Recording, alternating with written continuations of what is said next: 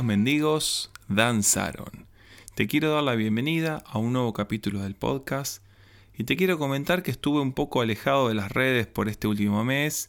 Bueno, es de público conocimiento que hace poco me casé y bueno, en todo este mes eh, nos fuimos de luna de miel a pesar del COVID, volvimos, ordenamos la casa y se dan a una serie de prioridades que están antes que otras cosas, pero es momento de retornar al podcast, es momento de retornar y establecer esta vía de comunicación con ustedes que en este último tiempo varios se acercaron y, me agradecieron y otros me preguntaron cómo sigue el podcast, lo abandonaste. Bueno, acá estamos de nuevo, así que eh, vamos a arrancar con algunas cosas.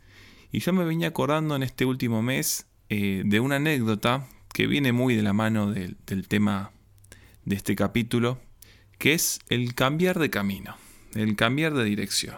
Yo hace un par de años, eh, puntualmente tres, hice un viaje al sur con un grupo que se formó en un, en un congreso de misiones y estuvimos visitando la ciudad de Bariloche y haciendo un par de actividades con gente eh, carenciada, estuvimos visitando algunos hospitales y otro tipo de actividades así para acercarnos a la gente, para llevar el mensaje del Evangelio y, en ese viaje justo pasaban tres chicos de mochilero, también de otra provincia de la Argentina, y bueno, pegamos onda con el grupo, ellos se sumaron a varias actividades, nos dieron una mano y pasamos un tiempo juntos. El tema es que a la vuelta de ese viaje quedó el contacto con varios de estos chicos y, bueno, quedó ahí el contacto, ¿no? En las redes, nos pedimos algunos números, algunos los agregamos a Facebook y terminó ahí. Meses después yo estaba en mi casa, no me acuerdo si cocinando, no recuerdo bien, no había hecho las compras, y recibo un mensaje. Un mensaje de un número que yo no tenía agendado, y era justamente uno de estos chicos que había estado en ese viaje al sur, y me preguntaba si yo estaba en mi casa. Yo le dije, sí, estoy en mi casa hoy, esta semana, excepto tal día que visito a mis viejos en La Plata. Y me dice, bueno, ¿puedo pasar por tu casa? Le pregunto, sí, vos estás acá en, en Capital Federal y me responde que sí me dice que se había ido de, su provincia natal, pongamos así, para preservar su identidad, y estaba en Capital Federal.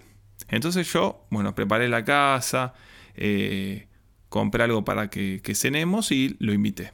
Bueno, esa tarde él vino a casa y él me comentó lo que le pasó. Él, como siempre, se levantó, eh, se dirigió a, a, su lugar de trabajo, después de desayunar, supongo, y estando en el colectivo se le cruzó una idea. Deja todo y anda a Capital Federal a probar suerte. Y él, eh, literalmente, dejó todo. Se bajó del colectivo, estaba cerca de una ruta y empezó a hacer dedo y se vino a Capital Federal con lo que él tenía, o sea, lo que tenía puesto. Entonces yo le pregunté, pero, perdón, ¿no tenés, no trajiste una mochilita con ropa? No, me dice. ¿Y no tenés plata? No, no, no tengo cinco pesos que... O sea, totalmente eh, o sea, a mí me voló la cabeza, digo, este chico evidentemente o tuvo una gran revelación o está perdiendo su, su, sano juicio. Y después me comenta que, mm, que, tampoco le había avisado a los padres. Yo le dije, ¿le, avisaste a tus viejos? No. no conviene que... Bueno, él llamó, avisó que estaba. No sé cómo se lo habrán tomado, mucho no me quise meter. Pero nada, yo ante ese estado que, que lo vi a él así, que cayó a casa, le dije, ¿qué te vas, ¿a qué te vas a dedicar? No, quiero probar suerte. Bueno, me empezó a contar de que quería probar suerte, de que quería un cambio de vida, que estaba cansado de su profesión. Así que yo le ofrecí prestarle mi guitarra, mi guitarra acústica Takamine, cosa de la cual luego un poco me arrepentiría. Pero bueno, él se quedó en casa, comió, yo le ofrecí algo de ropa porque evidentemente no tenía con qué cambiarse.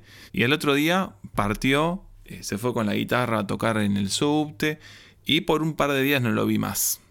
Y me encantaría decir que él siguió tocando en los subtes y después empezó a tocar en las radios y firmó un contrato discográfico y ahora vive de la música y es muy conocido, pero no es así. A los pocos días em, yo necesitaba esa guitarra para grabar algunas cosas, así que lo tuve que llamar, le tuve que pedir la guitarra de vuelta, sintiéndome un poco también, no sé si culpable por decirle estoy sacando lo que él necesita para subsistir, pero me pareció que era sano que él también se haga sus armas y salga adelante y se defiende un poco. Sé que estuvo trabajando ahí en, un, en un bar de Palermo y después con el tiempo me enteré que volvió a su provincia, tal vez recapacitando un poco todo lo que había pasado. Pero me quedo con esto de esta anécdota, el cambiar de dirección, el eh, darnos cuenta que en un momento estamos yendo hacia un lugar que no es el lugar que sentimos que tenemos que ir. Más allá de, la anécdota en sí y más allá que el chico haya estado o no en lo cierto, el tema es el cambio de dirección. Y muchas veces me parece que nos pasa eso, tal vez a menor escala, ¿no? No tan drástico de dejar todo e irnos a dedo, pero a veces pasa que estamos en un camino y nos damos cuenta que ya no es más un camino en el cual nos identificamos. Por ahí estamos subidos a una carrera universitaria que tiene poca salida laboral y estamos con idealizando, ¿no? De vivir del arte o de hacer cierto tipo de actividades y después nos encontramos en otra situación, tal vez familiar diferente y tenemos que bajarnos de eso y cambiar el camino. O tal vez nos encontramos, no sé, planificando un viaje y nos damos cuenta que ese viaje ya no es para nosotros o tal vez metidos en una relación en la cual ya no nos sentimos conformes. O inclusive podemos decir, Tal vez eh, creemos algo o tal vez nuestras creencias van hacia alguien o hacia la nada y nos damos cuenta que ya eso no nos está llenando, necesitamos un cambio de dirección. Y todo esto me recuerda a un pasaje que está en Juan 4 y siguiendo un poco en línea de lo que veníamos charlando anteriormente en los capítulos, eh, los primeros capítulos de esta segunda temporada del podcast, la mujer samaritana. Una mujer samaritana se encuentra con Jesús y su vida cambia por completo. A tal punto que ella estaba yendo a buscar agua y ella deja su cántaro. Y eso es justamente eh, lo importante y lo que quiero un poco hacer eh, eje en este capítulo, el tema de dejar el cántaro. Ella venía con una dirección, estaba llevando algo e iba a hacer algo posterior y en ese momento, tras su encuentro con Jesús, ella deja su cántaro y cambia de dirección completamente. Ella va a buscar un agua física y se encuentra con un agua de vida y se dirige a la ciudad, porque ahora ella tenía esa agua de vida y se produce algo tremendo, ¿no? Pero quiero acentuar algunas cositas breves de este pasaje que me llamó la atención y es que eh, anteriormente veníamos hablando de Jesús con Nicodemo, Juan el Bautista y ahora Jesús se encuentra con una persona completamente diferente a lo que representaba tal vez eh, el judaísmo ortodoxo o lo que era Juan el Bautista, ¿no? Eh, una persona que era samaritana, que era mujer y que tenía una pésima reputación. Entonces, yo acá veo a Jesús siendo un punto de encuentro, un punto de encuentro eh, donde no importa el pasado, no importa tampoco la clase social, sino que Jesús se acerca a esa gente, se acerca a esta gente marginada, podemos decir. Y esta mujer comienza una, conversación con Jesús, preguntándole en dónde se debía adorar eh, y de otro tipo de cosas, si él era o no profeta. Pero lo importante que quiero dejarte hoy es esto. Cuando esta mujer se encontró con Jesús, dejó el cántaro y automáticamente se fue a la ciudad a, a decir lo que había vivenciado. Y esto me llama un montón la atención porque digo, esta mujer tenía la peor reputación y, y según la sociedad era una perdedora, absolutamente.